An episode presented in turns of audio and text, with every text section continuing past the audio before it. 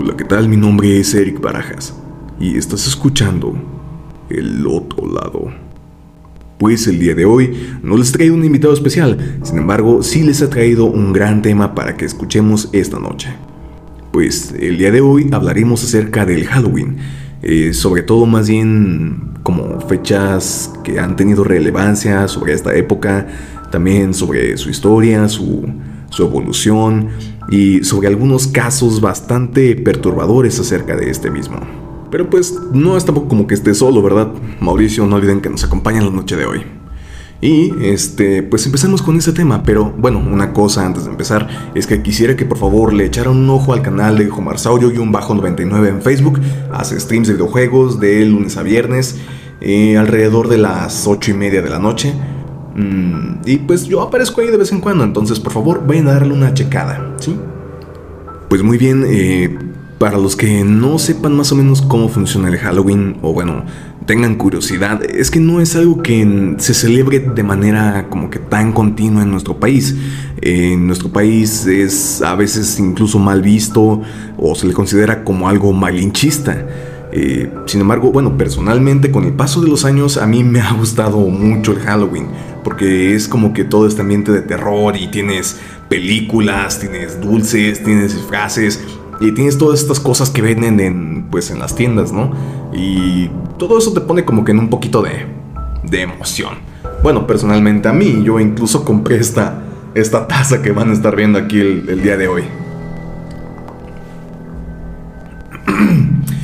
Pero eh, su origen, aunque muchos lo relacionan a Estados Unidos y que técnicamente es verdad, se remonta más bien a algo mucho más viejo y fuera de nuestro continente.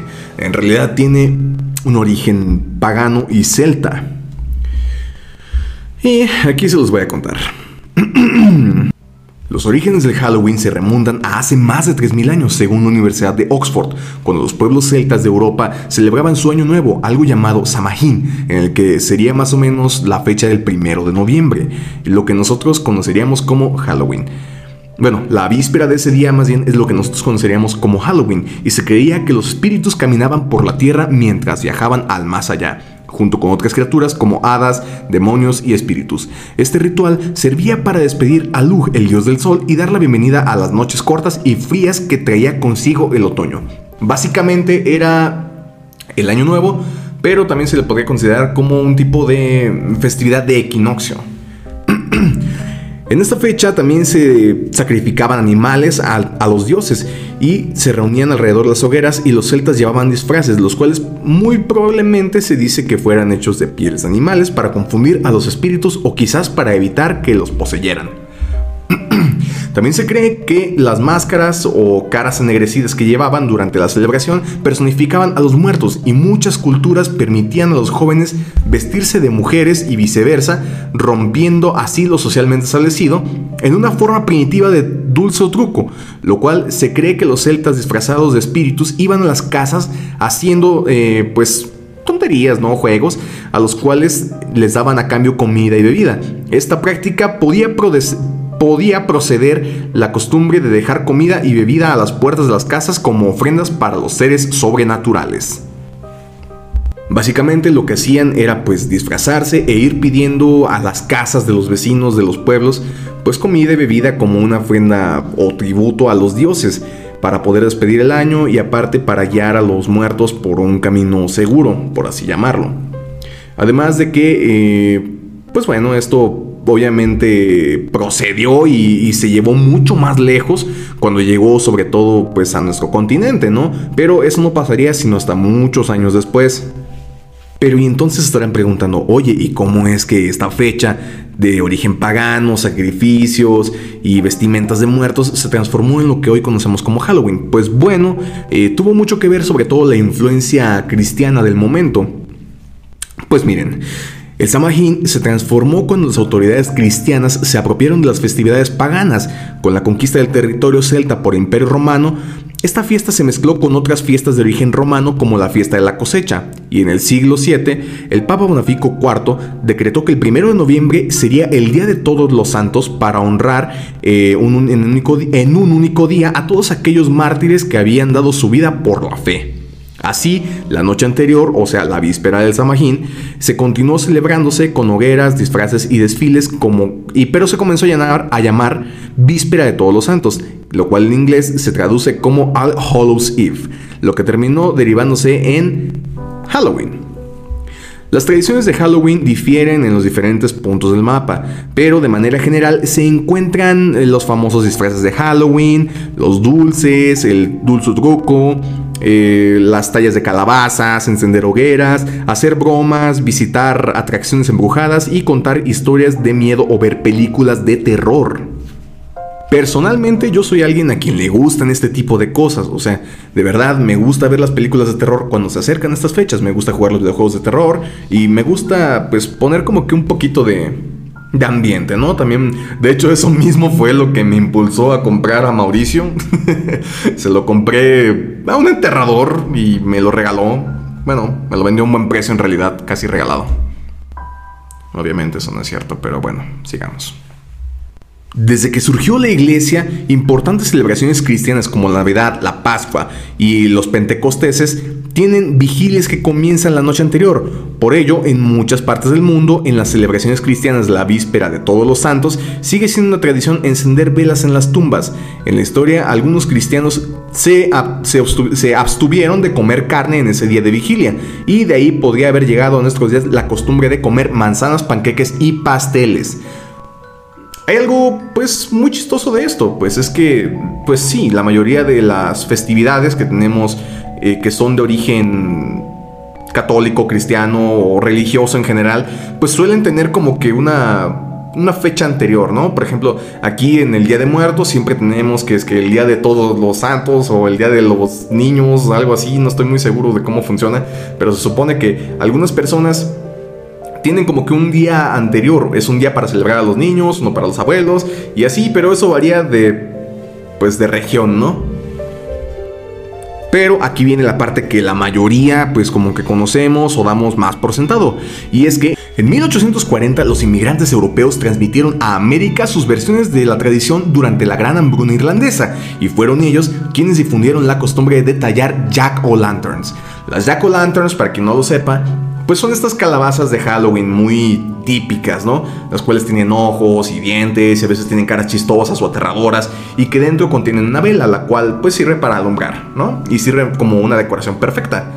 Sin embargo, eh, esta esta costumbre de tallar calabazas no siempre fue así. Anteriormente se usaban nabos porque era como que lo más eh, fácil de usar, ¿no? En aquel entonces y, y de donde proviene la, la historia, que son de los irlandeses. Pues había un hombre eh, al cual le apodaron Jack el Tacaño. Este hombre cabe destacar que era un bebedor, un apostador y básicamente pecaba de todo. Entonces el diablo viene por él y eh, él lo atrapa con una cruz que lleva en su bolsillo, ¿no? Lo, lo logra derrotar, lo engaña.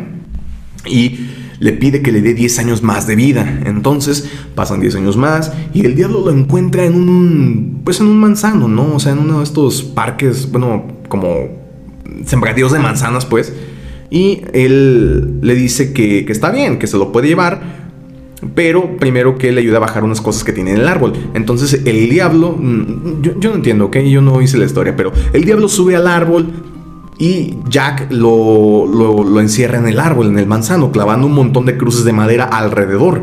Entonces, el diablo le dice que le va a dar lo que él quiera si lo libera. Y entonces Jack le dice que está bien, que lo va a dejar ir siempre y cuando él no pueda tocar su alma jamás. Él acepta y le dice que jamás reclamará su alma.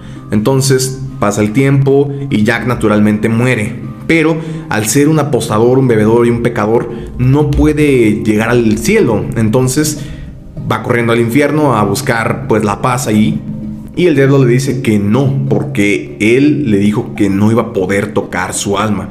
Entonces no puede entrar ni al infierno ni al cielo. Y el hombre, pues, bueno, el alma del hombre queda vagando por la eternidad.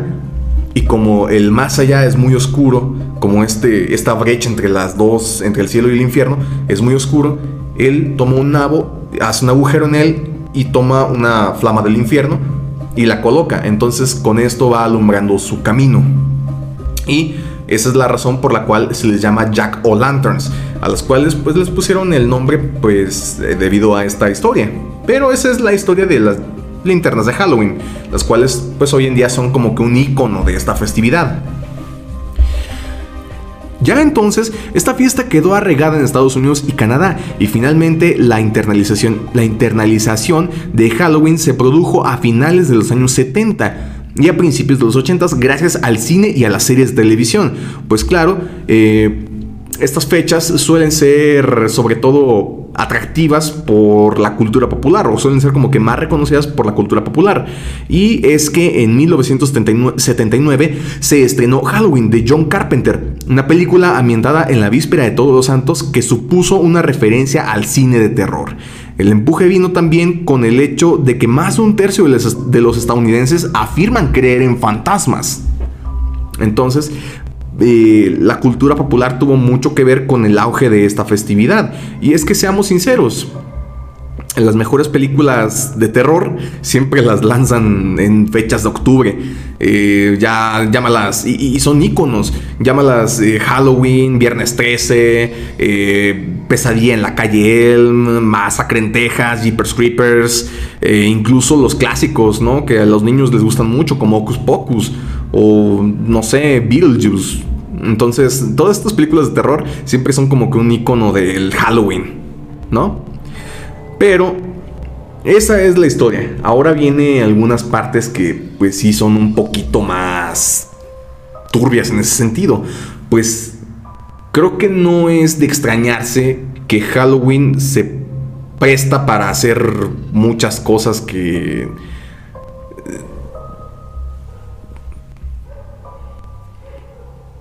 pues no es extrañarse que Halloween se presta, bueno, son fechas que se prestan mucho para la imaginación de las personas. Y no estoy hablando de los disfraces de Halloween, sino estoy hablando de crímenes reales que sucedieron en estas fechas. Y uno de ellos son los dulces envenenados eh, que ocurrieron en Texas en 1974, cuando el pequeño de 8 años Timothy O'Brien murió la noche de Halloween envenenado tras tomar una barra de Pixie Sticks, un caramelo pica pica en polvo y entonces muy popular de aquel tiempo, el cual contenía cianuro. El cianuro, pues como todos sabemos, es esta, esta sal, bueno, es una sal en realidad, la cual te deshace, ¿no? Muy común y muy popular entre las filas alemanas de la Segunda Guerra Mundial, las cuales preferían masticar antes de ser atrapados por los aliados, ¿no? Y eh, pues bueno, finalmente se demostró que su propio padre había sido el asesino.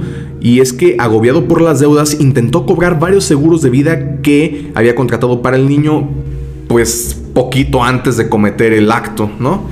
Y para intentar cubrir el crimen también dio Pixie Sticks con veneno a otra, a otra hija suya, Elizabeth, y a varios niños del vecindario. Por suerte, estos no llegaron a consumirlos, solamente eh, pues el pequeño Timothy O'Brien, ¿no? Al final, Ronald O'Brien, el papá, fue condenado a muerte y ejecutado 10 años después. Eh, este hombre es quien dio origen y pie a la leyenda del Candyman.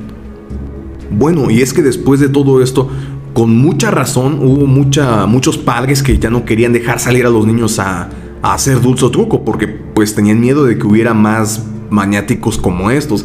Y es que no sé si ustedes lo saben, pero hubo mucho esta, este como revuelo por unos supuestos chocolates que contenían navajas de afeitar dentro.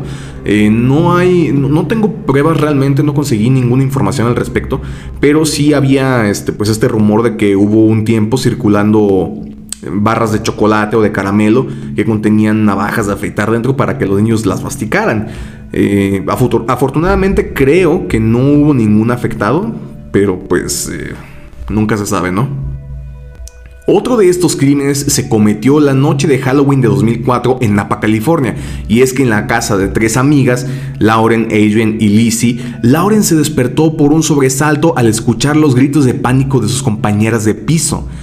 Cuando fue a auxiliarles, pudo ver cómo el marido de una amiga en común había acuchillado a Adrian y a Lizzie. Lauren logró escapar y avisar a la autoridad sobre lo ocurrido, pero sus amigas desgraciadamente fallecieron, debido al número de puñaladas que habían recibido por Eric Koppel. Eh, el culpable, cabe aclarar que jamás reveló qué fue lo que lo llevó a actuar así. Esto, más que parecer un crimen relacionado al Halloween, debo admitir que es más como un incidente aislado que pudo pasar pues cualquier día, pero cabe la pues curiosidad de que haya caído en Halloween.